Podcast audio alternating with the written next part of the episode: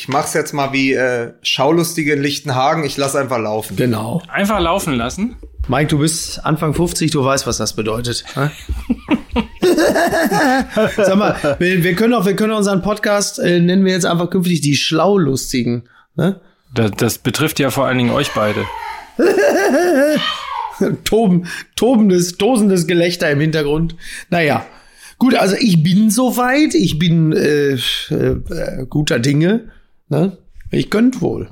Es klingt, es klingt schon verräterisch und gefährlich. Ja. Also ich weiß nicht, ob wir wirklich aufzeichnen sollten, wenn das schon so losgeht. Wenn das schon in diese emotio emotionale Gemengelage fällt, dann weiß ich nicht, was das werden soll. Ich, Leute, wir müssen uns ein bisschen, wir müssen uns ein bisschen beeilen. Ich habe in einer Stunde Show kochen mit Johann Lafer und Julia Klöckner. Also wir müssen ein bisschen Gas geben. ne? Was gibt's denn? Weißt du schon, was du kochen wirst? Nee, ich, äh, ja, gemischtes Hack. nee, ich koche, genau, gemischtes Hack, Halteklasse äh, 1. Das ist völlig Ja. klar. Ähm, ansonsten weiß ich es nicht genau, weil ich komme, da sind die Zutaten schon da und später macht Lava dann noch mal ein Video, wo er noch mal, noch mal in Kaufland marschiert für mich. Naja, wir werden es ja sehen. Ich hab, ich hab aber noch was, also bevor es überhaupt richtig losgeht. Es ist ja Montag heute und man muss die Woche ja auch standesgemäß starten. Das ist richtig. Und ich habe noch was für euch aus demselben Outlet, weil wir haben es lange nicht gemacht und man muss auch gewisse Traditionen ähm, am Leben behalten, auch in der Krise. Schon wieder Schuhbashen, oder Von was? mir. Wie viele Schuhe soll ich denn da noch kaufen? Für, nein, viel, viel besser. Aus demselben Outlet wie der Lava kommt jetzt für euch Post von Wagner. Oh, schön. Liebe Friseure innen, Schnipp, schnipp. wenn ihr, wenn ihr am Montag nach sieben Wochen eure Salons öffnet, stehen langhaarige Männer vor euren Türen, die aussehen wie Robinson Crusoe. Und es stehen Frauen vor der Tür, deren Blondhaar sich in Schwarz verfärbt.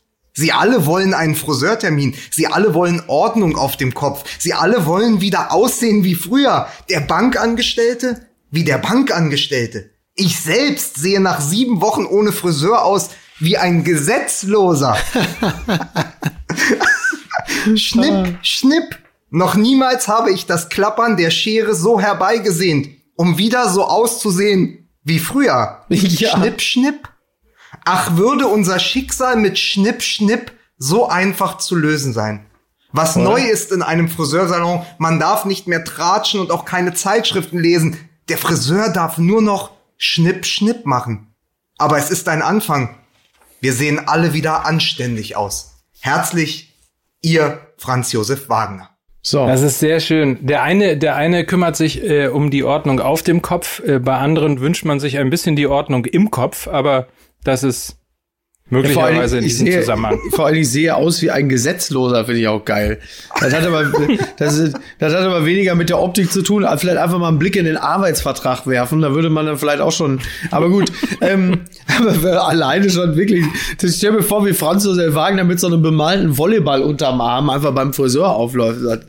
Das ist schon, äh, äh, ist das gut. Ja. In diesem Zusammenhang äh, vielleicht, es geht ja quasi auch bei Friseuren um ähm, kleine und mittlere Unternehmen tatsächlich mal in diesem Fall. Ich wollte, ich habe ich hab mir im Briefing schon den Joke, ich wollte dich eigentlich ankündigen mit hier jetzt Mike Nöcker mit der Werbung. Nach den kleinen und mittleren Wohnzimmern geht es heute um die kleinen und mittelständischen Unternehmen. Wir bleiben uns selbst treu. Genau so ist es.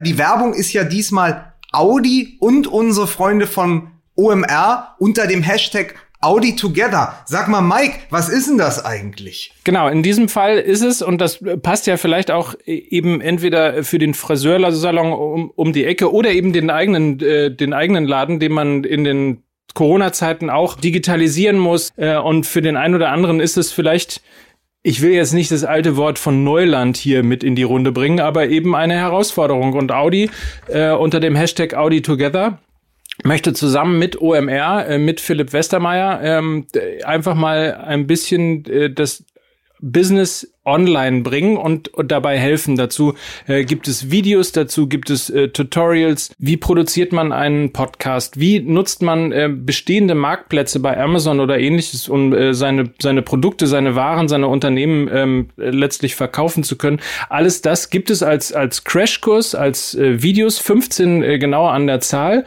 Die sind komplett und völlig kostenlos und ähm, Audi und äh, OMR geben einfach ein bisschen Hilfestellung in der äh, Digitalisierung in diesen ja durchaus herausfordernden Zeiten. Das alles auf dem äh, YouTube-Kanal von Audi. Ich finde es ganz spannende Sache, schöner Hashtag Audi Together, OMR und Audi für kleine und mittelständische Unternehmen, äh, die noch in ihren kleinen und mittleren Wohnzimmern sitzen, aber bald wieder raus müssen, um auch die Herausforderungen in diesem Jahr zu meistern. Ja. Richtig.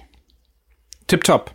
Wunderschön. Ja, das gucken wir uns auch noch mal an. Da können wir ja vielleicht auch noch was lernen. Ne? Dann kommen wir, ich weiß gar nicht, wie viele Hörer wir haben, aber da machen wir ja vielleicht auch noch mal einen gewaltigen Sprung nach vorne, ne? oder? Ja, aber Miki, du kommst ja, du kommst, aber wie, bei dir ist das ein Riesengap. Du kommst ja von Go Trabigo zu Go Digital. Da liegen ja 30 Jahre dazwischen. Da muss man ein bisschen aufpassen. Go Trabigo, ey. und, und, Go, und Go Daddy hast du schon komplett verloren, äh, vergessen, ne? Ja, die, also da bin ich, da, da, halt, da halte ich mich zurück. Ja. ja da, da, da kann ich gar nichts mehr zu sagen, aber Go Digital für uns natürlich auch, wir, wir senden ja hier live aus dem Digital der Ahnungslosen. Mhm. Und äh, auch, für, auch für uns, ich werde mir mal eins dieser Videos angucken. Äh, schöne Grüße an Philipp Westermeier, äh, Audi Together und jetzt ähm, Jetzt fangen wir mal an. Ne? Lass uns doch direkt anfangen, oder? Ja, bitte. Genau. Lasset die Spiele beginnen. Musik bitte.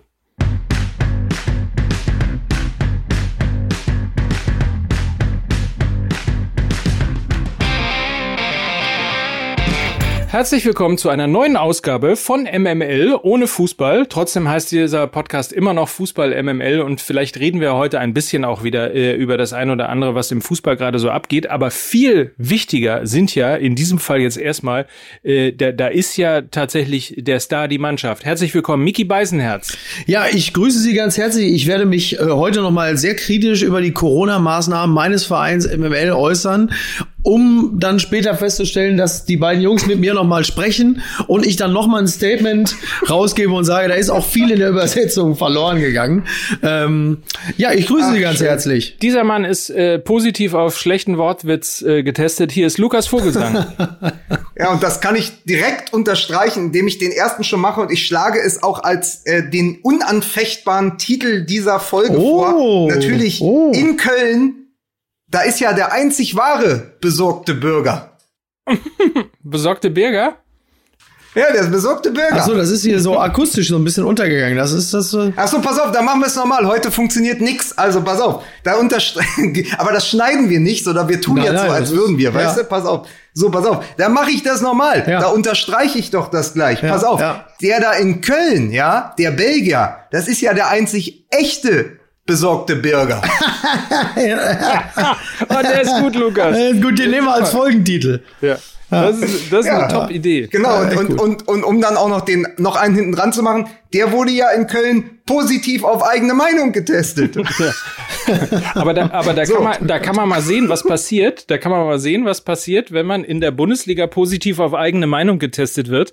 Da kommt aber sofort irgendwie die ganze Welle der Verteidigungslinien mit, mit äh, allem zum Rapport und dann anderthalb Stunden Krisengespräch mit Manager und keine Ahnung, wahrscheinlich noch Anwälten und sonstigen ja. Sachen. Ja, da war so viel los, die SZ hätte das fast im Live-Ticker gebracht am Wochenende. Alter Schwede, wirklich. Also das ist. Du kannst doch nicht einfach deine Meinung sagen, da tickst du doch richtig, aber da, ist ja, da kommt ja noch, ist ja noch schöner, wenn du jetzt irgendwie du plötzlich da irgendwie äh, äh, deine eigene Meinung kundtust. Ist ja nicht zu fassen. Klar, du hast schon recht, das ist alles äußerst dünn, was wir hier machen, aber da muss ja nicht gleich jeder wissen. Der Karl Lauterbach Karl Lauterbach wird rotiert haben heute Morgen, als er es las, als er den, seinen Schlafsack öffnete im Studio von Lanz und dann erstmal so auf dem Handy die, die Nachrichten gecheckt hat und diese Meldung sah. Da muss ja ausgeflippt sein, oder? Apropos ein bisschen dünn. Es ist jetzt mittlerweile so weit, dass Mike sich nicht mal mehr vorstellen lässt. Stimmt. Ja. Ja. Deswegen, hier ist er, der Karl Lauterbach von Fußball MML. Hier ist Mike Nöcker. Warum? Äh, weil ich so alt bin wie Karl Lauterbach oder weil ich auch ständig hier in nee, diesem weil Podcast ich finde, du solltest, du solltest auch mal, äh, du solltest auch mal anfangen, Fliege zu tragen. Ja. Das würde dir sehr gut stehen. Ja. Und ähm, ich hätte noch einen zweiten Ansager für dich. Es ist der Mann, der heute seinen Friseursalon wieder öffnet, um kleinen Mädchen die Form des Coronavirus in die Haare zu flechten. Es ist Mike Nöcker. Kleine und mittlere Mädchen, bitte. Ja, aber so, und jetzt sind wir doch, jetzt sind wir doch mittendrin. Irgendwo zwischen Belgien, Nairobi und Hamburg haben wir uns doch mitten reinfallen lassen Ja. in die großen Themen an diesem Montag zwischen Friseuröffnung und Zurückrudern äh, bei einem Verein, dem das Wasser bis zum Hals steht. Ähm, was, was, also jetzt mal ernsthaft. Darf ich mal ganz kurz das Zitat einfach äh, Ja, mal äh, wiedergeben? Also Das erste Birger, oder das zweite? Birger Verstreter, also da- das, das Entscheidende, also das, was wie ich finde irgendwie ähm, total Sinn macht Ja. äh, und für das sich ja tatsächlich der erste FC Köln nicht zu schade war, auch noch eine Pressemitteilung rauszugeben nach dem Ja. Rapport. Also das Zitat ist, Warte, ganz kurz müssen wir äh, uns kurz noch darauf einigen, wie der Mann heißt. Ich sag, der heißt oder? Verstrate. Ja, also als, als Belgier war ich auch der Nee, Ansicht. nur so. Nee, Nicht, nicht, dass jetzt wir irgendwie mit, äh, mit, mit, mit Sträter oder so anfangen. Nee, für Das mich, noch- für mich war das die falsche Sendung. Für mich war das auch Verstrate, weil Belgier. Ja, ja. Ja. Ja. genau. ja. gut, Also pass auf, nicht, dass uns dem dasselbe passiert wie zwischen Sportschau, Sportschau äh, belgischem Fernsehen und der ARD, dass es noch Übersetzungsfehler gibt. Ja, das wäre ja schrecklich. Der besorgte Bürger hat gesagt, wir sollten vorerst nicht unter Quarantäne gestellt werden und das ist ein bisschen bizarr. Der Physiotherapeut ist der Mann, der mich und andere Spieler wochenlang behandelt hat und mit einem der beiden fraglichen Spieler habe ich am Donnerstag im Fitnessstudio ein Duo gebildet. So, das ist, das ist der Satz, der Ja. erstens total richtig ist äh, und zweitens offensichtlich ähm, also das fast zum Überlaufen gebracht hat beim ersten FC Köln. Ich nehme mal an, weil der ganze Fußball im Moment gerade sehr nervös ist und sehr dringend diese Geisterspiele will und braucht. Und ähm, also ich weiß nicht, wie es euch ging, aber meine erste Reaktion war, als ich gehört habe, dass drei Spieler beziehungsweise zwei Spieler und ein, äh, ein Mann aus dem Betreuerteam, also in diesem Fall der, der Physiotherapeut, Ja. äh, positiv auf äh, Corona getestet wurden, war meine erste Reaktion, so, das war's mit dem Neustart der Bundesliga. Ja, Die- so die ähnlich habe ich es auch empfunden. Die Bundesliga hat dann ja gesagt, äh, das zeigt, dass unser Sicherheitskonzept äh, fruchtet. Das habe ich zwar nicht ganz verstanden, aber da gibt's ja vieles dieser Tage, was man nicht so ganz versteht. Ja, äh, ja, es kommt halt an, wie du, es kommt halt an, wie du es deutest, ne? Ja. Ja, wie deuten wir es denn, um mal so zu fragen? Also wie deuten wir es? Was, was ist was, was ist denn die was ist denn die Deutung? Also ich habe es ähnlich gedeutet wie Mike zuerst dachte, okay, dann war's das jetzt, beziehungsweise jetzt hat die Realität äh, das Luftschloss Bundesliga dann endgültig eingeholt.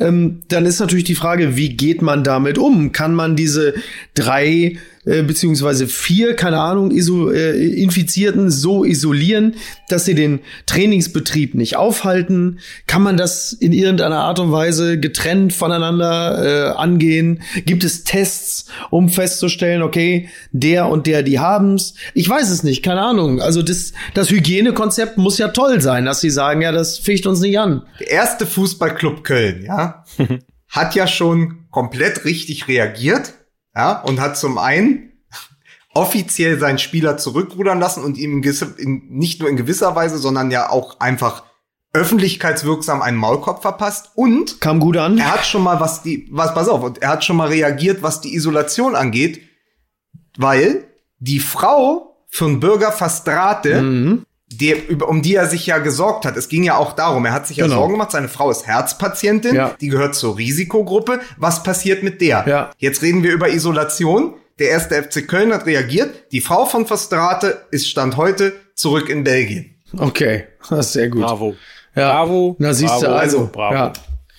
Ist doch toll. Da muss ich nur sagen, da äußerst du dich als Spieler, weil du äh, Bedenken hast um deine Frau, Angst um deine Frau. Ja. Und dann wird die zurück nach Belgien geschickt, in das Land, was von der Quote her die höchste Sterb Sterblichkeitsrate bei Corona-Infizierten hat, mit 15,7 Okay. in Europa. Die Zahl gab es nämlich 15,7. gestern auch. Oh shit. 15,7, ja. Knapp 8000 bei knapp 50.000 Infizierten. Oh, das ist aber echt krass. Das ist echt So, hoch. und dann sagen die, pass auf, dann, aber das ist ja, das ist ja auch gar nicht das Ding. Das, das, das, also das ist noch, das ist sozusagen noch Beifang. Also das ist noch emotionaler Beifang, wo man sagt, seid ihr komplett wahnsinnig? Ja. Ist das jetzt die Reaktion darauf? Nicht zu sagen, ja, was machen wir da eigentlich mit unseren kleinen Gruppen? Was machen wir mit dem Physio? Ja. Wie reagieren wir auf berechtigte Jo- Sorgen? Ja. Wie, be- wie begegnen wir den berechtigten Sorgen unseres Spielers? Und wir müssen jetzt überlegen, das sind ja auch junge Männer. Wir reden so oft darüber. Es sind junge Männer, die damit konfrontiert sind und die sich Gedanken machen. Und wir reden immer darüber, was ist der mündige Fußballprofi? Wieso ist der, hat, produziert der Fußball so wenig mündige Spieler? Und dann stellt sich mal einer hin, gibt in seiner Heimatsprache und bei einem Sender äh, seiner Heimat ein Interview und dann ist eigentlich nichts verwerflich daran und direkt, direkt wird er, der wurde ja gestern, die Pressemitteilung war, er wurde einbestellt. Das kenne ich sonst nur vom deutschen Botschafter in der Türkei. Der wurde einbestellt ja. im Geistbockheim. Ja. ja. So. Und, und das ist dann die Reaktion darauf. Und am Ende äh, muss er sagen, es wurde äh, in, aus der Emotion heraus mit missverständlich formuliert. Ja. Also das erinnert mich eher daran, äh, dass er, also kam mir so ein bisschen vor, als würde er ein Papier hochhalten, wo drauf steht, seit 30 Tagen in der Gewalt des FC. ja, ist, sowas, sowas ging uns gestern auch durch den Kopf, als wir die Meldung hier äh, lasen. Ja, also frei wirkt es nicht. Und das ist, äh, das ist natürlich Wasser auf die Mühlen derer, die äh, die DFL kritisieren, äh, die sagen, ey, ihr versucht hier panisch etwas hochzuziehen ziehen, was derzeit einfach nicht möglich ist. Und äh, dann hast du jemanden, der ausschert aus dieser allgemeinen Linie, ähm, der ehrlich ist, der äh, absolut berechtigte Bedenken äußert und der wird dann eingefangen und äh, ja, wird dann auf Linie gezogen. Das ist alles, das, das wirft kein, wirft, gibt kein gutes Bild. Das kann man wirklich nicht sagen. Also es ist wenig, wenig Hoffnung stiftend, wenn es darum geht, ähm, ist das hier äh, gut und richtig, was wir tun. Also schwierig, echt schwierig. Also insgesamt, ne? Also im, im kompletten, in, in der kompletten Außendarstellung, in der kompletten Kommunikation, ähm, in der Art und Weise, wie auch Ängste oder Sorgen oder Meinungen anderer äh, wahrgenommen und äh, aufgenommen werden. Also es ist so ein, man hat so im Moment gerade irgendwie so das Gefühl, äh, dass das wird so komme, was da wolle, mhm. einfach durchgeboxt. Aus genau. welchem Grund, aus, aus welchem Grund auch immer. Also. Na, den Grund kennen wir ja. Der Grund ist ja einfach. Der Grund ist, äh, die begreifen die Geisterspiele im, im Rahmen der Bundesliga und DFL als so eine Art Charity-Projekt äh, zum er Erhalt der, der finanziellen Tragfähigkeit.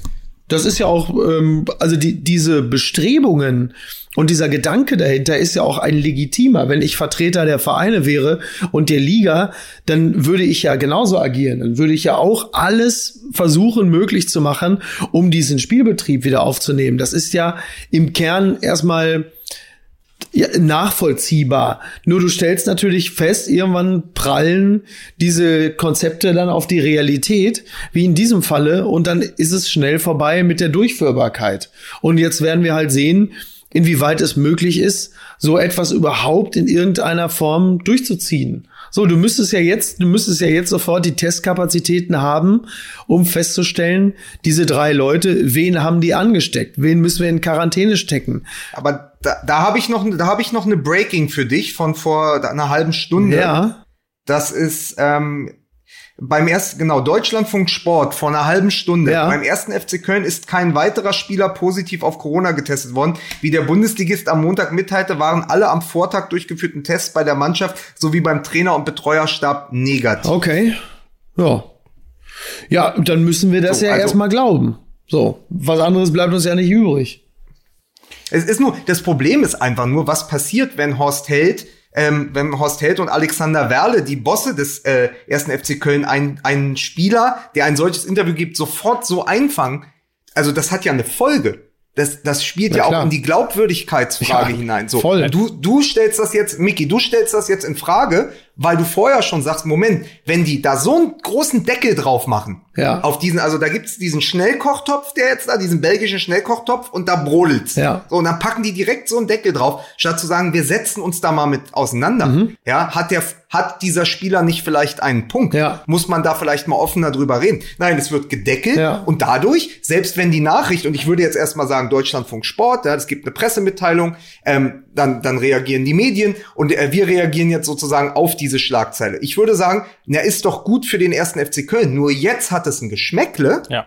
Und jetzt glauben wir nicht mal mehr das, weil es natürlich ist das, äh, ist die Kontrolle über den Spieler genau das, was diesen, ja, diesen Beigeschmack, wie ich schon gesagt habe, hinterlässt. Und dann hast du eben ein Glaubwürdigkeitsproblem. Und wenn das dann von, von, von Köln auf den Rest der Liga übergreift wie ein Virus, Ja.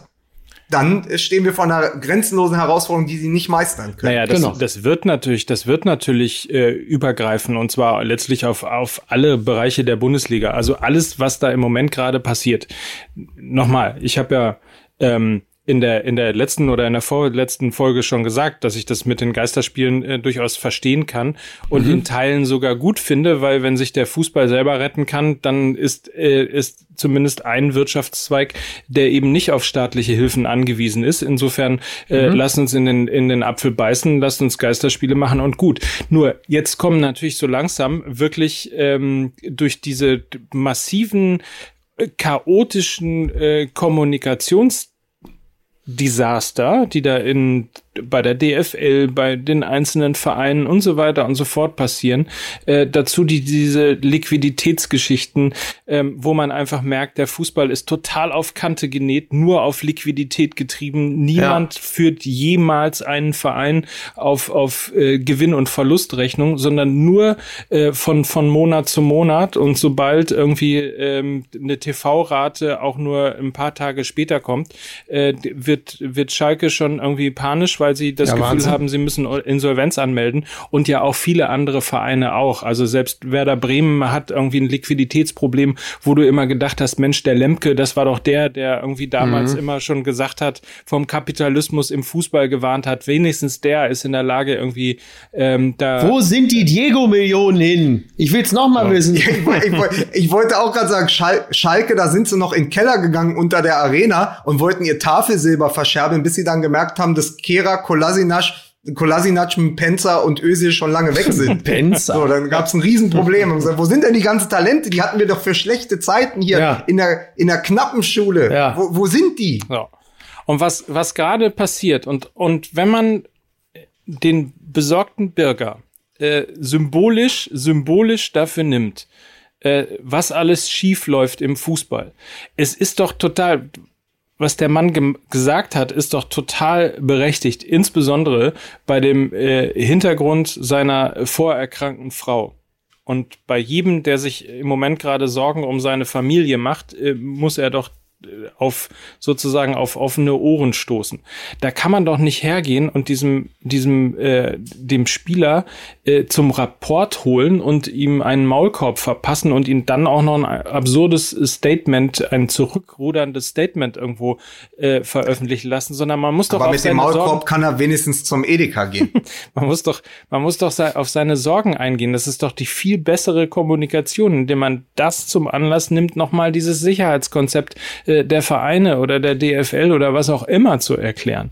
Und, und, und das macht's gerade irgendwie, alles das, was gerade passiert, macht's, glaube ich, schlimmer, Ja. ähm, als wenn, als wenn der Fußball äh, einfach mal äh, jetzt Pause machen würde und vielleicht im September oder in einer neuen Saison wieder starten würde. Ich glaube, das ist eine Katastrophe, was im Moment gerade passiert. Ja, Es gibt zwei Dinge, die gerade wichtig sind. Solidarität und Souveränität. Ja. Und beides fehlt gerade an allen Ecken und Enden. Die viel, viel beschworene Solidarität hört da auf, wo alle wieder merken, sie müssen sich selbst der Nächste sein, sonst funktioniert's nicht. Und das merkt der Fußball gerade auch. Und dann geht den vollkommen in der Krise, im Krisenmanagement geht den Vereinen und den Offiziellen die Souveränität abhanden. Und das ist gefährlich, weil dann strahlt die Außendarstellung nach innen und dann passiert so ein Kommunikationschaos und so ein Fiasko wie jetzt in Köln. Das ist eben dieses berühmte schlechte Licht, in dem der Fußball sich aber selber, also es ist das schlechte Licht, in, das sich der Fußball selber gestellt hat. Und zwar seit Wochen. Ich möchte aber noch eine Sache sagen zu unserem äh, besorgten Bürger, Ja. der ja gesagt hat, er hält eine Wiederaufnahme des Fußballs und der Bundesliga im Speziellen im Moment für naiv. Das ist ja auch noch Teil dieses Zitats. Ja. Das ist das Ende von dem Zitat, was Mike vorgelesen hat. Und er hat gesagt, wenn man, wenn man die Spieler anonym befragen würde. Und jetzt wird's groß. Jetzt wird's groß, weil er ja auch ein Spieler ist, der durchaus andere Spieler kennt, obwohl er im Moment nur in Kleingruppen trainieren darf. Aber er sagt, äh, im Moment, wenn du uns fragen würdest, anonym, würde ein Großteil der Spieler sagen, äh, dass Gesundheit vor dem Sport geht. Ja gut, das würden Sie, so. das, das würden Sie ja auch öffentlich sagen. Dass Gesundheit vor dem Sport geht, das würden Sie wahrscheinlich auch öffentlich sagen. Die Frage ist ja, ähm, würden Sie anonym sagen, dass Sie Angst haben, dass Sie sich gerade fühlen wie äh, ja, so, also ich, ich sage jetzt mal ganz, ich sag, ich wähle jetzt mal das ganz dramatische Bild, wie Gladiatoren, die unten in die Arena geschickt werden, äh, damit die Reichen quasi äh, zumindest nicht ihr Geld verlieren und die Leute amüsiert sind. Ähm, da gibt es wahrscheinlich eine ziemlich hohe Dunkelziffer von Spielern, die sagen, ich fühle mich gesundheitlich bedroht und ich würde das eigentlich ungerne machen. So, das, das gibt es schon. Ich weiß ja, wie es alleine, wie alleine sich manche Tänzer bei Let's Dance fühlen. Die haben ja nicht mal Bock, den Job zu machen, weil sie sagen, eigentlich fühlen wir uns unsicher. Und, ähm, und da ist es vermutlich ähnlich. Ich glaube, es gibt aber auch mindestens genauso viele, äh, die sagen, boah, ich bin froh, wenn ich endlich wieder ein bisschen spielen kann. Nur, die wiegen natürlich nicht das auf, was ein paar nur empfinden. Also es reicht ja schon, dass fünf Spieler in der gesamten Bundesliga sagen, ich will das nicht tun, weil ich das Gefühl habe, hier wird meine Gesundheit aufs Spiel gesetzt. Dann würden fünf Spieler alleine schon reichen, im Gegensatz zu 500, äh, um zu sagen, dann lassen wir es sein. Also es kannst du ja theoretisch, kannst du es ja eigentlich aus ethischen Gründen ja schon gar nicht durchziehen. Wenn da auch nur einer sagt, ich fühle mich unwohl, ich sehe meine, meine Gesundheit bedroht, geht's eigentlich nicht. So. Aber da müsste man an dieser Stelle dann wahrscheinlich mal äh, Thomas Fischer fragen oder Ferdinand von Schirach. So, wenn es um ethische Fragen geht. Ich würde immer noch sagen, man kann das durchziehen, wenn man offen kommunizieren würde. Also das ist ja auch noch. Ähm, das, Aber was Thema offen? Also was offen kommunizieren? Du, du kannst auch offen kommunizieren, dass du das Leben von, also jetzt mal ganz dramatisch gesagt, du selbst, also nur wenn du offen kommunizierst, dass du bereit bist, die Gesundheit von Menschen äh, aufs Spiel zu setzen, wird es dadurch ja nicht besser, dass du es offen kommunizierst. Na, es fängt ja schon damit an, dass noch nicht mal richtig offen kommuniziert worden ist, was das Sicherheitskonzept oder Hygienekonzept äh, der, der Bundesliga überhaupt ist. Also ich weiß gar nicht, ob sie überhaupt eins haben. Sie sagen halt nur, ja, nee, das, äh, das äh, läuft, das kommt, äh, das, äh, äh, das Konzept. Kommunikation in der Bundesliga ist ein bisschen wie Tuberkulose. Sie wird nicht besser, wenn sie offen ist. oh Gott, oh Gott, oh Gott. Hans-Jürgen Jakobs, ja. Hans-Jürgen Jakobs hat im Handelsblatt einen, einen, schönen Artikel geschrieben. Das ganze, die ganze äh, Fußballökonomie ähnelt einem primitiven um Umlagesystem, das die hochgejesten Fernseherlöse sofort für immer teurere Transfers von Profispielern umleitet, ohne dass die Sender ihre Investitionen refinanzieren können. Dieses System der guten Hoffnung bricht nun vor unseren Augen zusammen. Und ich glaube, dass das am Ende des Tages die Folge sein wird. Also wenn wir auf der einen Seite äh, eben die, die Vereine haben, die ein äh, teilweise amateurhaftes äh, Bild abgeben, also das, das kommt ja auch noch dazu, dass man einfach äh, den Eindruck hat, dass die Bundesliga insgesamt ein absurd amateurhaft geführter Haufen ist, mit, mit wenigen Aufna äh, Ausnahmen, alles auf Naht gedreht, alles auf Kante geführt, alles äh, nur von Liquidität getrieben. Ähm, das ist natürlich eine, eine Katastrophe. Das ist die eine Seite der Medaille. Und auf der anderen Seite ähm, muss man das natürlich in einem Gesamtkontext sehen. Wir haben, glaube ich, vor zwei Jahren schon darüber geredet, dass wenn man 50 plus 1 vermeiden will, dann muss man sich eine andere Identität geben. So, die Identität der Vereine war aber immer der Verein selbst. Ähm, nichts war wichtiger als der Verein. Schalke war immer größer als, als alle, an, alles andere. Äh, Mainz war größer, äh, Dortmund. Und zwar immer nur, weil es sozusagen so eine, so eine äh, Regionalherrschaft in den, in den Logen ähm, der, der einzelnen Stadien gegeben hat. Jetzt merkt man plötzlich, dass ein einzelner Verein überhaupt nichts ist ähm, wenn er nicht in dem Gesamtkonglomerat funktioniert. Die Bundesliga ist größer als jeder einzelne Verein. So, das Problem ist aber, dass sie nicht solidarisch sind, sondern weil jeder nur an sich denkt, denkt niemand an das große Ganze. Deswegen auch nicht an die eigene Identität. Deswegen wissen wir nicht, wofür die Bundesliga steht. Und jetzt werden meiner Ansicht nach zwei Dinge passieren. Erstens, ähm, die TV-Erlöse gehen zurück. Und es werden auch Sponsorenerlöse zurückgehen. Zum einen die großen internationalen Sponsoren ähm, werden weniger Geld ausgeben, aber auch regionale Sponsoren oder oder oder oder äh, deutsche Unternehmen, ähm, weil natürlich äh, es teilweise schwer vermittelbar ist ähm, bei dem Bild, über das wir gerade gesprochen haben, äh, einfach Sport oder Fußballsponsoring als als Marketing-Tool in mhm. den einzelnen Unternehmen einfach ähm, äh, verargumentieren zu können.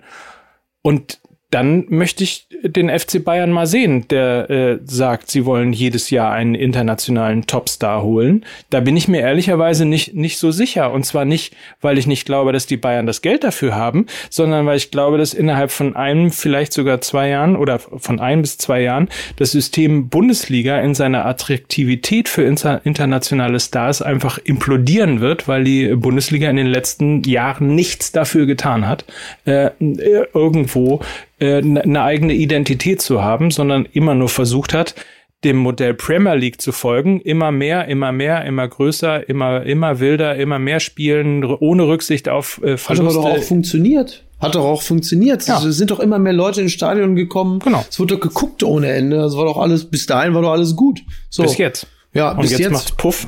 Es ist ja auch mein, es ist ja auch mein großes Problem. Ich, ich finde, also mein großes Problem mit dem Fußball ist ja im Moment nur, Europameisterschaft 2021. Was ist denn da mit der Club-WM? Und die Nations League. Vergiss mir doch die Nations League. Aber an die Club-WM denkt doch wieder keiner. Das muss man doch auch mal sehen. Nein, aber Mike, Mike hat komplett recht. Also du siehst ja immer, wenn das große Schweigen kommt, dann hast du ja komplett recht, weil das eben genau diese Solidaritätsdebatte ist und weil das genauso wie dein Trainercasting und genauso wie die Idee, was will die Bundesliga eigentlich sein? Hätte man nicht einfach eine sozialere Liga implementieren können? Hätte man sich nicht mal darüber, also Nachhaltigkeit, Soziales, hätten das nicht Themen sein können, die man mit der Struktur an ja, Fans, Frau Baerbock. Wir reden immer in der wir reden ja in der, naja, aber wir reden ja in der ganzen Ultradebatte immer nur über das Negative, aber auch da gibt es große Potenziale für genau solche Themen. So, und die musst du dann aber abholen. Ja, du kannst ja nicht immer nur äh, sagen, da sind die Vermummten und die haben Transparente, ja, und äh, es geht gegen Hopp, aber es geht doch auch, es gibt doch Themen, wo du sagen kannst, ey, da haben wir ein Riesenfundament in Deutschland, warum haben wir nicht damit gearbeitet? Und vielleicht ist das auch, und jetzt warte, jetzt sage ich den schlimmsten Satz, den es gibt, vielleicht ist das auch die Chance in der Krise. So, aber der A ist der Satz fürchterlich und B ist ja auch kompletter Mumpitz, weil wenn wir eins aus den letzten zehn Jahren gelernt haben, dann, dass im Fußball niemand aus irgendwas etwas lernt. Ja, ja. eben. Nee, wird natürlich nichts passieren. Ähm, ja, ist halt einfach, ist halt einfach Kacke.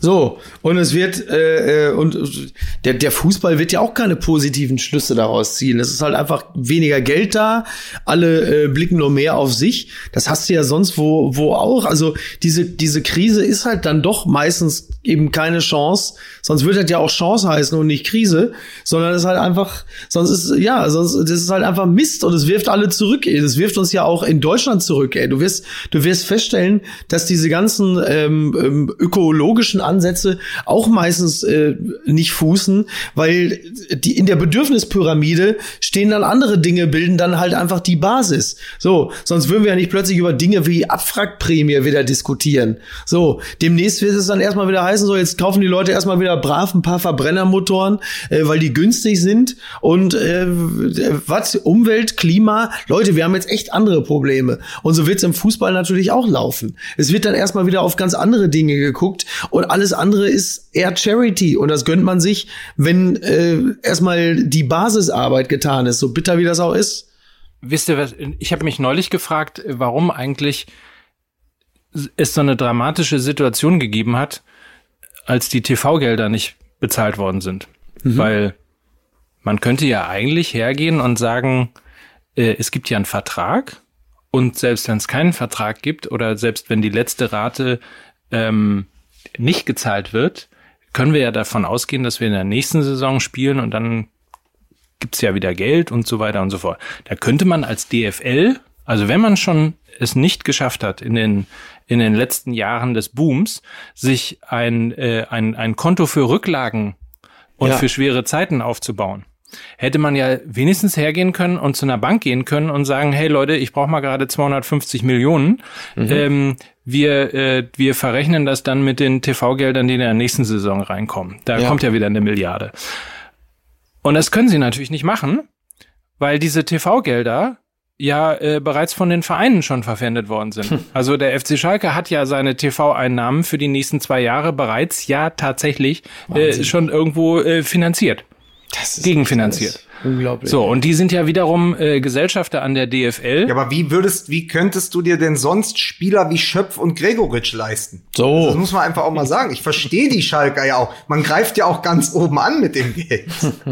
So, und, und vielleicht ist es nicht Schalke, der seine TV-Gelder schon verpfändet hat, sondern ja, irgendeinen anderen Verein. aber es ist ja ein gutes Beispiel. Es ist ja, aber Schalke ist ja das beste Beispiel, deswegen hast du ja auch da recht. Schalke, die vielleicht das eben nicht war, aber Schalke ist ja das Beispiel einfach, was uns jetzt im Kopf ist, weil da plötzlich ein Verein ist, der eigentlich von der Größe, von der Mitgliederzahl und eigentlich auch von der Finanzkraft immer an dritter oder maximal vierter Stelle in Deutschland stehen müsste, der aber durch Misswirtschaft, durch Fehlmanagement immer wieder zurückgeworfen wird durch sich selbst. Und natürlich ist Schalke da ein dankbares Beispiel. Was die jetzt im Detail machen, weiß ich auch nicht. Aber es zeigt eben so, die Misswirtschaft hat eben im Moment einen königsblauen Anstrich. Ja, allerdings. Ja, Übr- aber, da, übrigens, aber da sind sie, aber da sind sie natürlich nur exemplarisch für äh, die Art, wie in vielen Vereinen dieses dieses Rattenrennen vonstatten geht. Man versucht natürlich Anschluss zu halten. Man versucht immer irgendwie, je nachdem in welcher Tabellenregion man sich befindet, versucht man auf Tuchfühlung zu bleiben mit dem europäischen Geschäft. Man lehnt sich dann weit aus dem Fenster und es ist ja auch auch von von Seiten der Vereinsführung ein nachvollziehbarer menschlicher Reflex zu sagen, so wir verpfänden jetzt die Kohle, Komma, denn Doppelpunkt, was soll denn groß passieren? Es wird ja gespielt. Der Plan ist wasserdicht, der ist bombenfest. Was soll denn passieren? Atomkrieg, alle lachen und plötzlich heißt es, da ist in, äh, da hat in in China hat einer irgendwie ein Gürteltee mit Chlamydien gegessen und drei Wochen später ist äh, setzt die Liga aus und du denkst, ach so, das war das, als wir meinten, was soll denn groß passieren? Niki, das erinnert mich an die Szene bei den Simpsons, entschuldige Mike, aber wo Homer Simpson, also es ist die Folge, in der äh, Lisa Simpson Vegetarier wird. Ja. Ja. Und es gibt das, und dann schießt dieses Schwein in die Luft und Ja. fliegt Ach über so, Springfield. weiß, ja, und dann genau. siehst du die Szene, wie Mr. Burns zu Smiller sagt, ich, ich, ich spende 100 Millionen an das Waisenhaus. Haha, wenn Schweine fliegen Genau, können. ja. So, und, ge und genau so ist das. Da, da, die saßen zusammen und haben gesagt, Leute, wir können auch zehn Jahre. Das, das Ding ist, nicht nur die Renten sind sicher, ja, Ja. sondern die Kohle in der Bundesliga ist sicher. Was soll denn passieren? Dass wir plötzlich nicht mehr Fußball spielen können, dass die Stadien leer bleiben? Ihr Idioten. Und dann haben sie alle gelacht. So, Genau. so und dann sind sie alle nach Hause gegangen. Richtig. Ja, und jetzt stehen wir genau da. Genau, genau. Jetzt fliegen die Schweine nämlich. Ja, jetzt fliegen die Schweine. Ja. Und das, das ist, äh, das war halt einfach wirklich nicht absehbar. Tja. Aber das Irre ist, offensichtlich gibt es, äh, auch das steht in dem, äh, in dem Artikel, im, im, in dem Kommentar im Handelsblatt, offensichtlich gibt es in den TV-Verträgen eine Klausel äh, gegen höhere Gewalt, ähm, wie im jetzigen Falle, dass man dann aus diesen TV-Verträgen aussteigen kann, so wie das Eurosport ja jetzt getan hat. Die haben ja äh, sozusagen zurückgezogen. Jetzt muss man fairerweise sagen, über den Eurosport-Player haben sie sowieso relativ selten Fußball übertragen.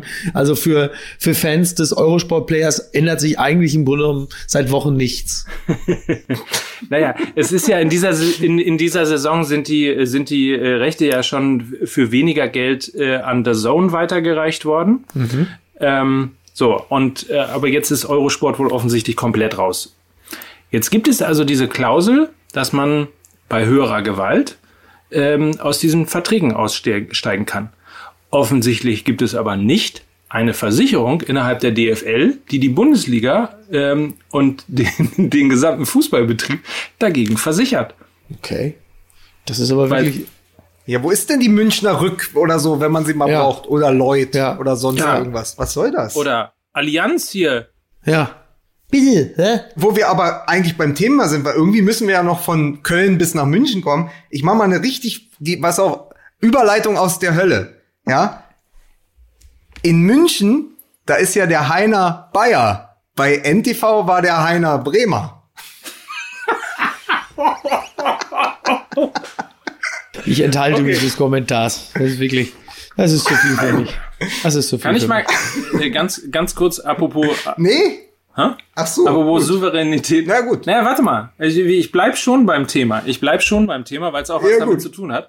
Äh, unser, äh, unser ehemaliger, also weil er nicht mehr so aktiv war in den letzten Wochen, äh, der, er war ja mal Redaktionsleiter, unser Freund CT8.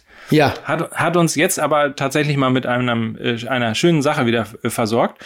Und zwar äh, Brazzo Ähm, Du sagst Brazzo auch mittlerweile immer schon Brazzo.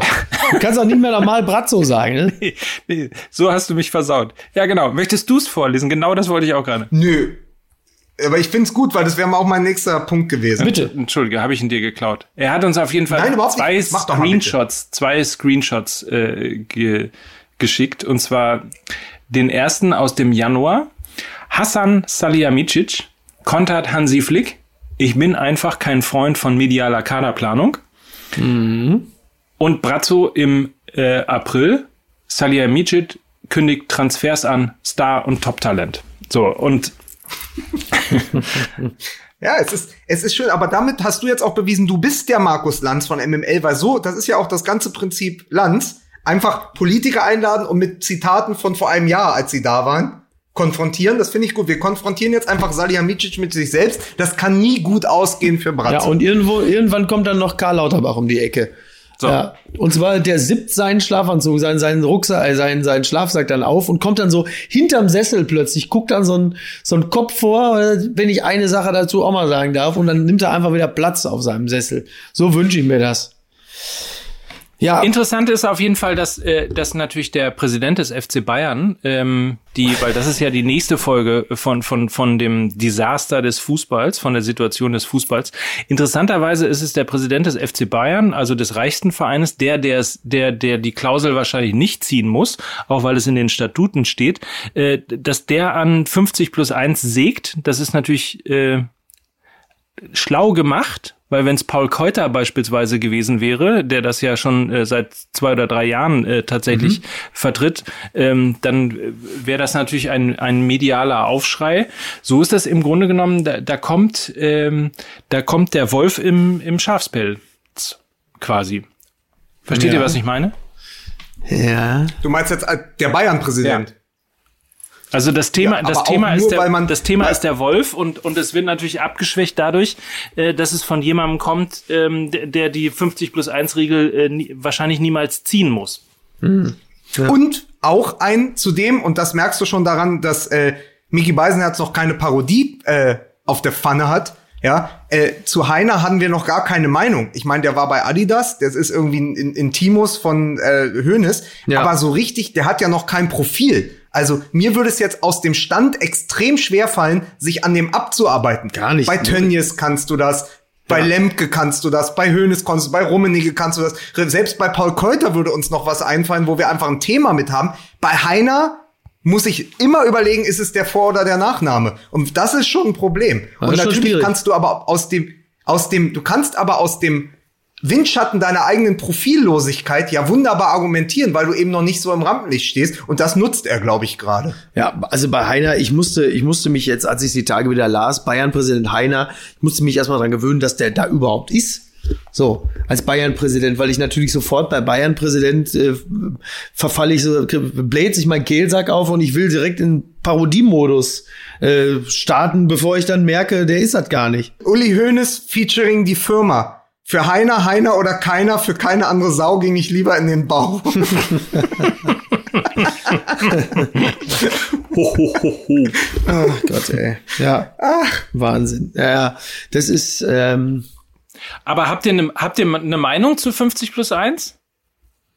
Ich finde, das ist so ein, das ist so ein Thema. Wir müssten das irgendwie, also das ist so ein Thema, das, also A, nervt es mich, seit wir MML machen, Ja. weil es so trocken ist. Also es ist so trocken, wie es wichtig ist, weil es eine der Weichen ist, wo wir auf die Zukunft des Fußballs stellen. Ja. Nur, es sitzen die falschen, äh, sitzen, um im Bild zu bleiben, die selbst, falschen, äh, Bahnwärter oder die falschen Schrankenwärter dort an dieser Weiche, um sie zu stellen. Also wenn, wenn die Weichen der Zukunft von Martin Kind gestellt werden, ist das eine Zukunft, an der ich nicht teilhaben möchte im Fußball. so, das ist halt einfach, das ist ist wieder mit dem falschen Personal besetzt. So, aber es ist ganz, ganz wichtig. Nur es ist, ich bin, so oft ich mich einlese, bei mir gibt es eine innere Sperre dazu, weil ich es irgendwann nicht mehr verstehe und irgendwann auch nicht mehr verstehen will, weil ich immer denke, ja, abstrakt und gleichzeitig aber so nah dran an allem, was den Fußball betrifft, da müssten wir wirklich mal eine ganze Sendung drüber Ja. machen und vielleicht auch mal uns einen Gast zu einladen oder so, weil es ist so groß für mal eben so da, da, dazwischen werfen. Ja. Ähm, deswegen, dann kommen immer wieder Zitate, dann flackert das wieder auf, so ein richtiges, es gibt kein richtiges Rezept, aber es gibt auch kein richtiges Gegenmittel. Also ich habe da eine ganz sperrige innere Haltung zu. Ja, ja, klar. Also bei 50 plus 1 ist es, wie, es so häufig ist, man wünscht sich für den eigenen Verein, dass da so ein richtig guter Investor kommt, wo man dann sagt, ah Mensch, toll, äh, dann macht 50 plus 1 ja Sinn, das ist ein super Unternehmen, so am liebsten haben wir immer so das eigene Lieblingsunternehmen. Was weiß ich, eine keine Spedition Ahnung. zum Beispiel, so eine Ja. alteingesessene Spedition. So. Ja, so, so, sowas halt. genau. Und die, die machen dann, und die machen dann über die, über die gekippte 50 plus 1 Regel machen einfach alles besser. Und dieser Verein spielt regelmäßig Champions League und irgendwie ist alles geil. Man müsste sich mal mit den, mit den Gallagher-Brüdern unterhalten. Am besten nicht mit beiden gleichzeitig in einem Raum, wie die das bei Manchester City empfunden haben, wo dann halt einfach aus diesem, aus diesem erfolglosen Kackverein über Jahrzehnte, äh, das Manchester City wurde. Ich glaube ja nur, nur der Lion. ich glaube ja nur der Lion ist Man City. Ich glaube, der andere ist entweder Menu oder Liverpool. Aber das Sicher? werden, Das- das, werden das unsere ich Hörer aber. besser wissen. Ähm, naja, aber da müsste man mal fragen, wie die es empfunden haben. Also wenn, wenn dieser Verein so ein bisschen seine Seele verkauft hat für den Erfolg, äh, und natürlich kotzt du ab, wenn du äh, Fan von Kaiserslautern und Co. bist und irgendwo in den Niederungen irgendwelcher Ligen rumkrebst und plötzlich siehst, dass andere Vereine durch irgendwie einen Großinvestor äh, so, so nach dem Hoffenheim-Prinzip plötzlich irgendwie an den äh, europäischen Rängen permanent schnuppern. Also fair ist das Ganze nie, das ist ja sowieso klar. Aber auch in der Tat etwas zu komplex. Denn mit der, mit der Lockerung von 50 plus 1 geht ja auch immer der Gedanke einher, dass die Person, die diesen Verein dann übernehme, äh, edel und gut ist und nur aufrichtige Motive verfolgt. Und da habe ich ja dann doch zumindest meine berechtigten Zweifel. Ja. Ja, aber du hast ja, äh, du hast doch aber den, der Fußball hat in den letzten 10 bis 15 Jahren aber auch den Beweis angetreten, dass du auch ohne 50 plus 1 Vereine haben kannst, die von Flitzpiepen und, und Profilneurotikern geführt werden. Also dafür brauchst du ja nicht 50 plus 1. Die haben dann einfach nur noch mehr Macht. Genau. Also, das ist, überleg doch mal, überleg doch mal, wenn, wenn Geld und Macht sich dann auch noch zusammentun und dann Abhängigkeiten entstehen, Ja. welche Leute dann da plötzlich einen Verein wie Borussia Dortmund und so übernehmen könnten. Ja. Da, da wird dir doch Angst und Bange. Ja. So, also wenn das, wenn das in die falsch, wenn diese, so wie in so einem, wie bei den, bei den Avengers oder bei so einem Superman-Film oder so, wenn das in die falschen Hände gerät, wenn diese Waffe in die falschen Hände gerät und dann Ja. blitzt es überall so und dann kommt der absolute Endboss-Bösewicht und du weißt so, okay, das jetzt, was, was, wer kann jetzt noch helfen? Ja, ja.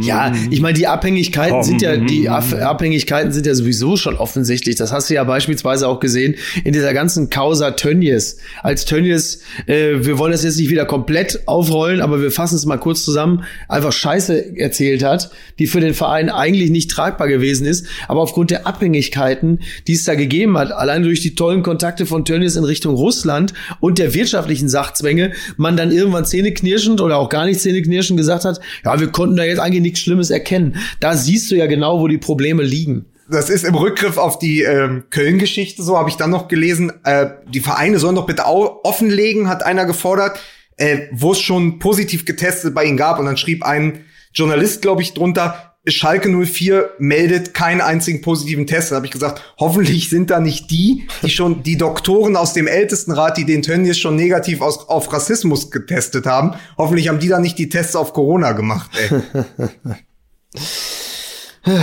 Ja.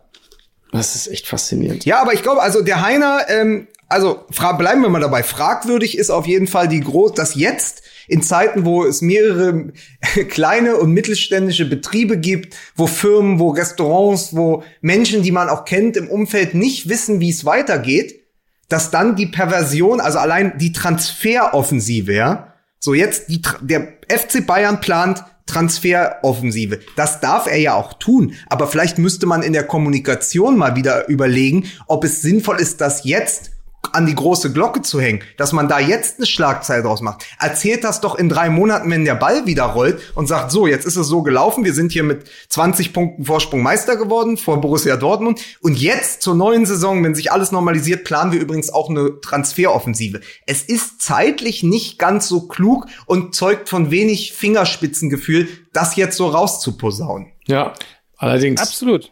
Absolut. Und, und da, da sind wir gerade wieder an dem Punkt, dass die Vereine so langsam merken, äh, dass sie eben doch nicht das Wichtigste im Universum sind und dass äh, ein FC Bayern ist einfach auch nur ein unbedeutender Verein, wenn er nicht die Möglichkeit hat, äh, gegen Dortmund, gegen Bremen äh, und gegen sonst wen zu spielen.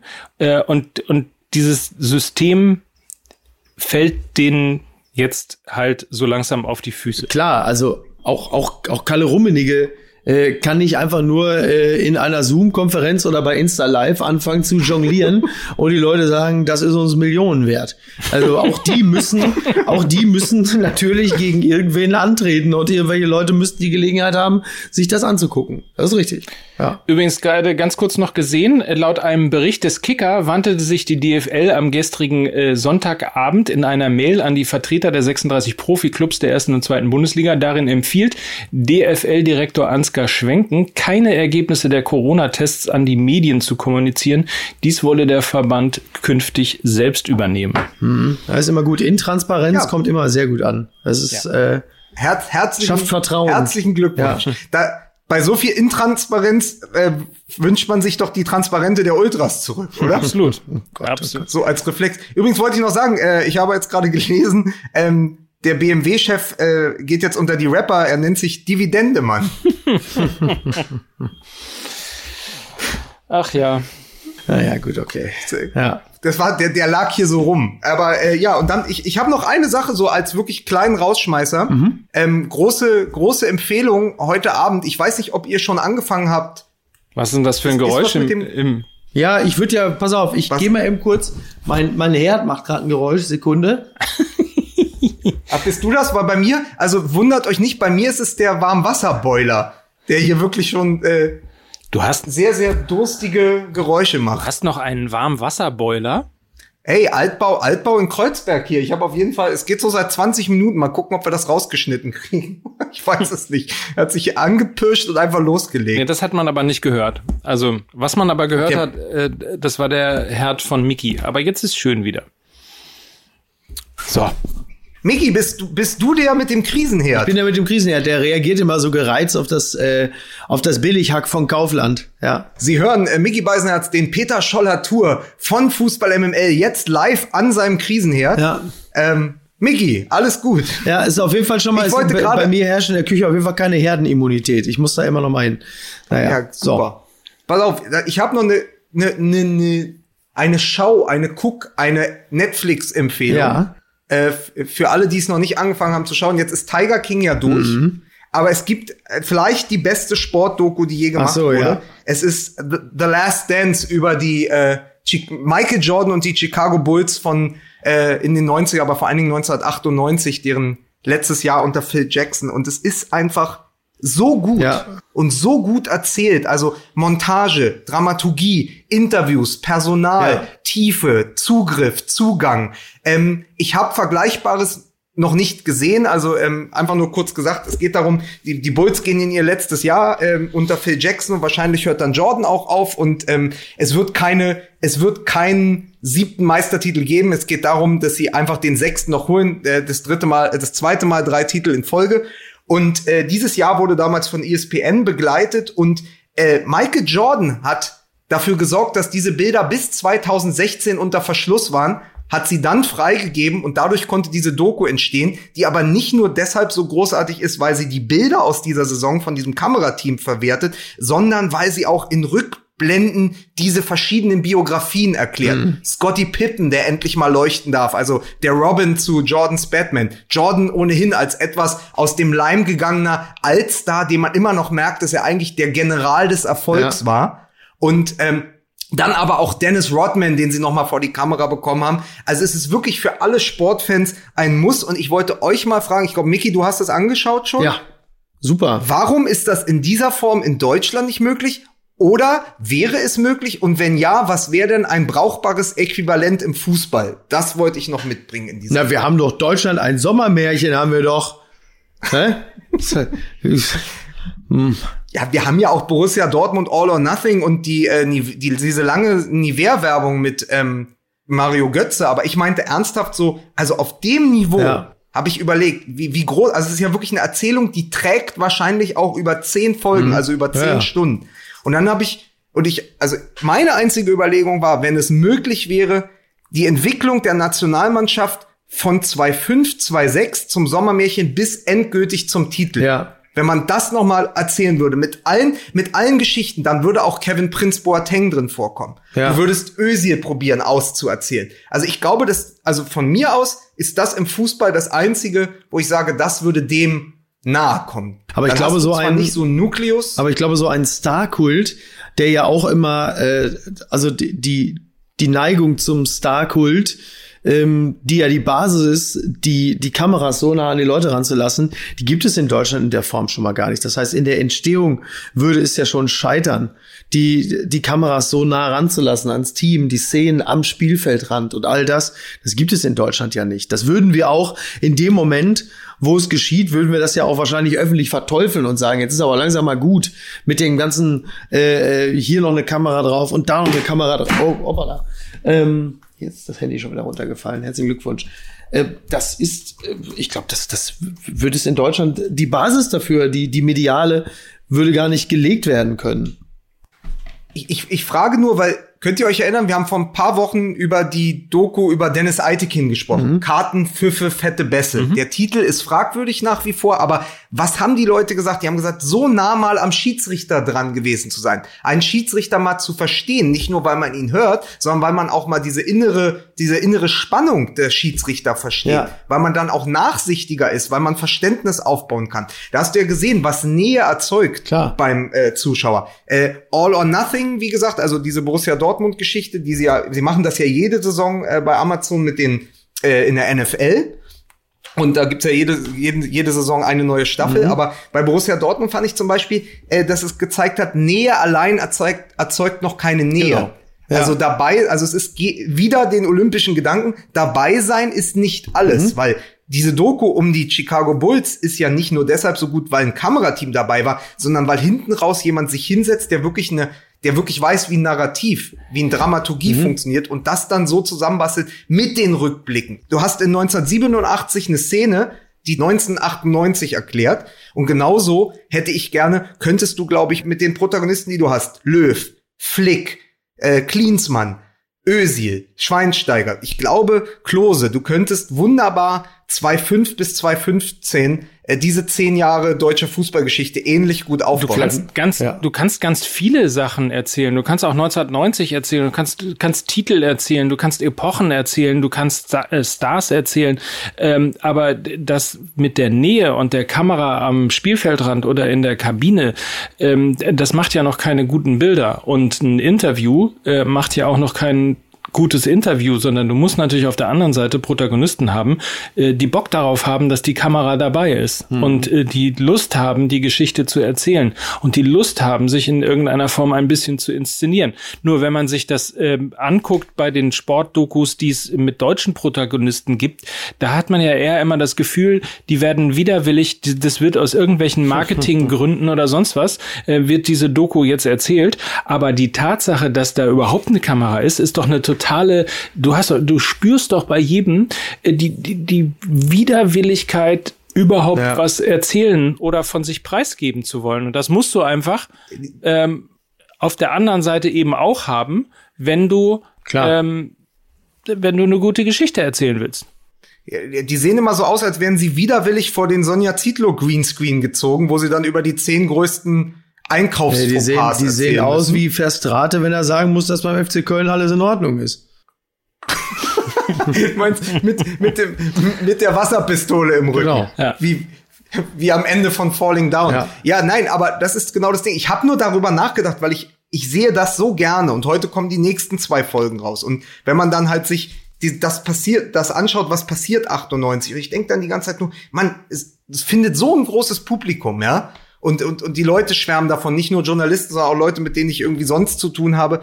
Und dann denkst du dir so, Mensch, das wäre doch einfach toll, wenn man mal sowas mit etwas, wo du selber als deutsches Publikum noch zusätzlich emotionalisiert bist. Also natürlich, jeder kann was mit Michael Jordan anfangen, aber es ist ja schon ein bisschen weiter weg von uns als Publikum. Ja. Und da habe ich mir einfach gestern mal Gedanken drüber gemacht, was da das Material wäre. Aber ich glaube, es hat wirklich was mit dem Zugang, aber auch dem Wollen, Dem Wollen. der Protagonisten Dem zu tun. Wollen, ja. Vielleicht ist das, das ist übrigens ein ähnliches Problem, nur nochmal um das abzubinden. Äh, Mickey kennt das ja auch.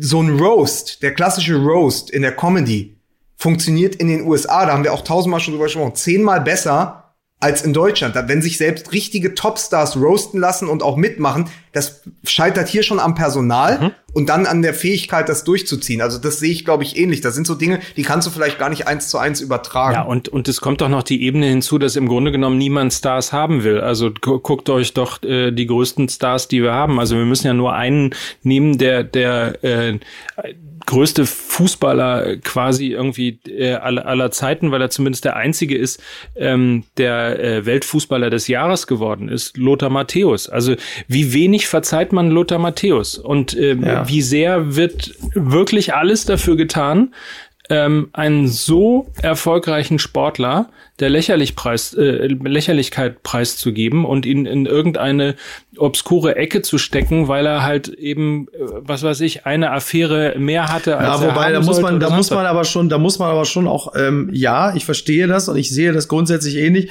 Man muss aber fairerweise sagen, also manchmal hat Lothar Matthäus selbst in, in runden Räumen noch eine Ecke gefunden, in die er sich hat stellen können. Also diese, diese Vox-Doku beispielsweise mit äh, Liliana, natürlich, wo ich ihr gesagt habe, den Joghurt musst du ordentlich, musst du in den Kühlschrank aufstellen. Das hat er ja von sich aus, hat er proaktiv gemacht. Also Na, der, der Joghurt muss zu den Schuhen so, passen. nicht richtig. Also nicht nicht nicht jede Ecke, in die man gestellt wird, in die wird man nicht nur gestellt, sondern Das ist äh, richtig. Ja, ne? trotzdem halte ich da, trotzdem halte ich dagegen, der, der einzige, der einzige Sportstar oder der einzige Star in Deutschland, äh, die Sportikone sozusagen, ist die, äh, die einfach die Klappe hält.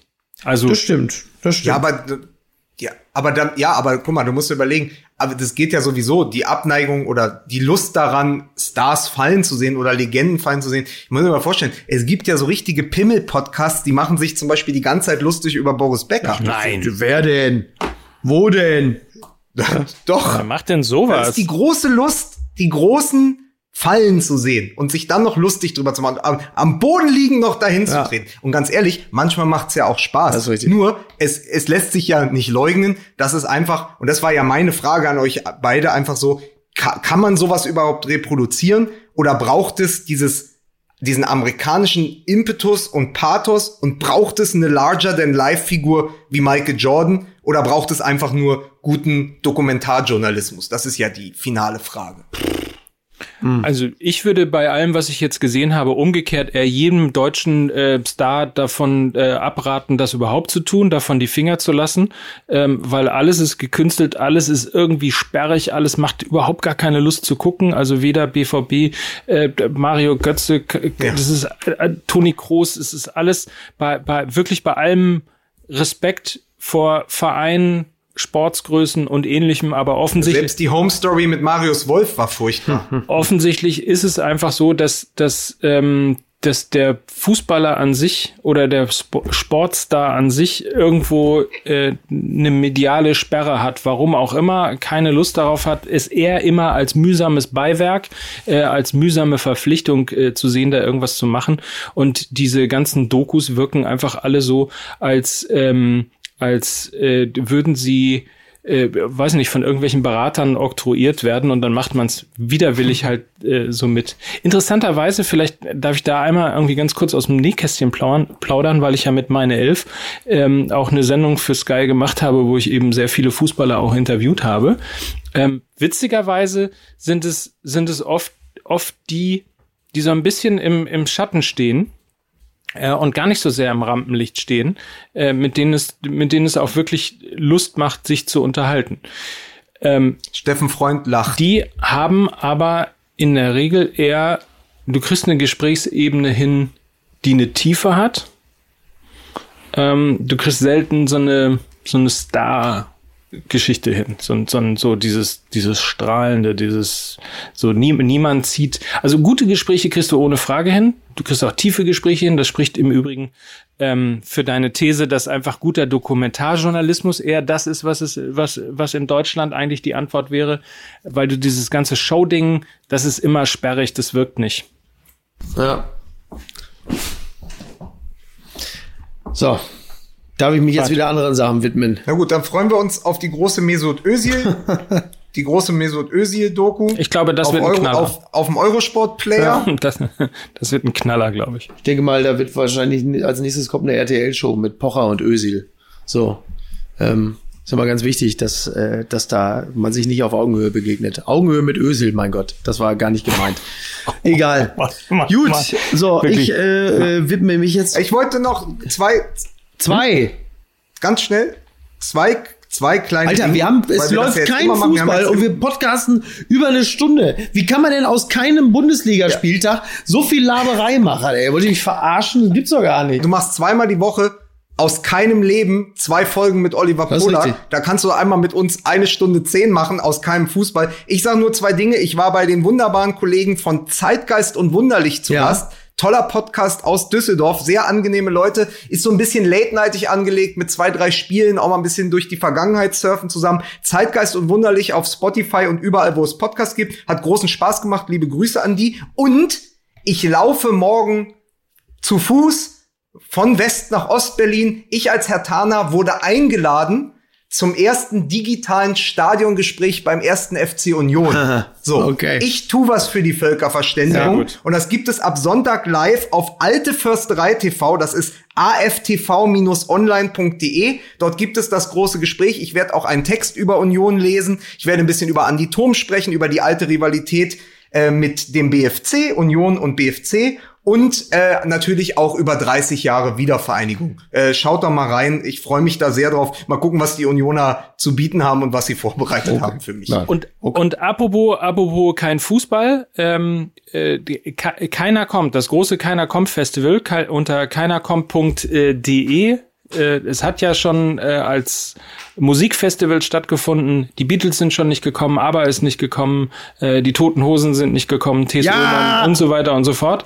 Jetzt ist es so. Ich warte mal, ich habe das Prinzip nicht verstanden. Wer ist auch nicht gekommen? Jetzt ist es so, dass äh, sämtliche Podcasts nicht kommen, darunter Fest und Flauschig, der OMR-Podcast, äh, Hotel Matze, Baywatch Berlin und sämtliche 17 Podcasts von Mickey Beisenherz kommen nicht am 12. Mai. Äh, Tickets unter keinerkommt.de, 33 Euro. Äh, Das Ganze ist natürlich eine Spende in Corona-Zeiten, um eben die Kulturszene, äh, die Theater und ähnliches in Hamburg zu unterstützen. Also wer sich informieren möchte, keinerkommt.de. Das Ganze gibt's natürlich auch nochmal in unseren Social-Media-Kanälen. Geil. Sehr gut. So. Ich gehe jetzt gleich zum Friseur. Und zu, zu gewinnen gibt es kein Meet and Greet mit Attila Hildmann. Tja, ist der ist ja eh im Untergrund. Muss man erst mal finden. Leute, Gut. das, das war toll. Meinst du, es gibt Schlangen beim Friseur? Nicht, wenn man einen Termin hat, so wie ich. Ne? Ach, du hast einen Termin sogar. Guck Ja, mal hier, die haben sogar Herr. mich angerufen. Verstehst du? Die haben mich Schlangen beim Friseur, die haben doch gar keine Haare. Ja, ich denke, es ist genau der richtige Zeitpunkt, jetzt auch mal den Stecker zu ziehen. Ich äh, wünsche euch einen. Aber äh, nein, pass auf, aber, Miki, aber ein, ein, einen letzten habe ich noch für dich. Mein Freund Henning Weland von den Age-Blogs und den Söhnen Mannheims früher Ja. hat was kommentiert bei mir auf Instagram, worauf jemand drunter schrieb, ey, bist du nicht der junge Stürmer von Hannover 96, Hilmar Weiland? Oh Gott, oh Gott, oh Gott. So, Leute. Ja. Es ist Zeit für mich zu gehen. Ja, bitte. Tschüss, Bitte. war nett Macht's mit gut, euch. ihr Mäuse. Ähm, einen schönen, eine schöne Restwoche. Und Yes. äh, wir hören uns ja dann am Samstag. Ne? So ist es. Also, Ah, genau. Endlich. so. Ja, Bis ne? dann. Ich leg da mal auf. Tschüss. Tschüss. Gut, tschüss.